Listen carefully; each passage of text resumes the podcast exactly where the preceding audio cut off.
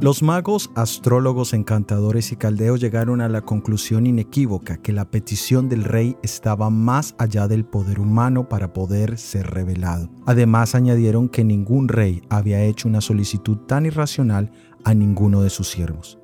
La palabra que es traducida rey en el original es rey grande y poderoso o gran rey. Este era un título babilónico que se ha encontrado en hallazgos arqueológicos.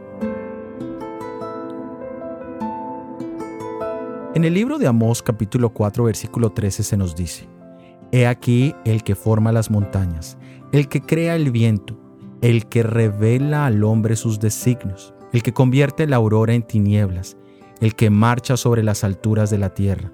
Su nombre es el Señor Dios Todopoderoso. Solo nuestro Creador Jehová puede revelar con claridad los eventos futuros y las intenciones que Él tiene para con los impenitentes y para con los que confían en Él. Él también nos revela las intenciones de nuestro propio corazón, que muchas veces nosotros mismos desconocemos. Si nuestro Dios puede hacer esto y mucho más, sería necio de nuestra parte contender con Él, resistirnos a su llamado. Debiera ser nuestra prioridad estar a paces con Él. Sometámonos humildemente a nuestro Dios. Hagámosle nuestro Salvador personal, porque bienaventurado el pueblo cuyo Dios es Jehová. Soy Óscar Oviedo y este es el devocional Daniel en 365 días.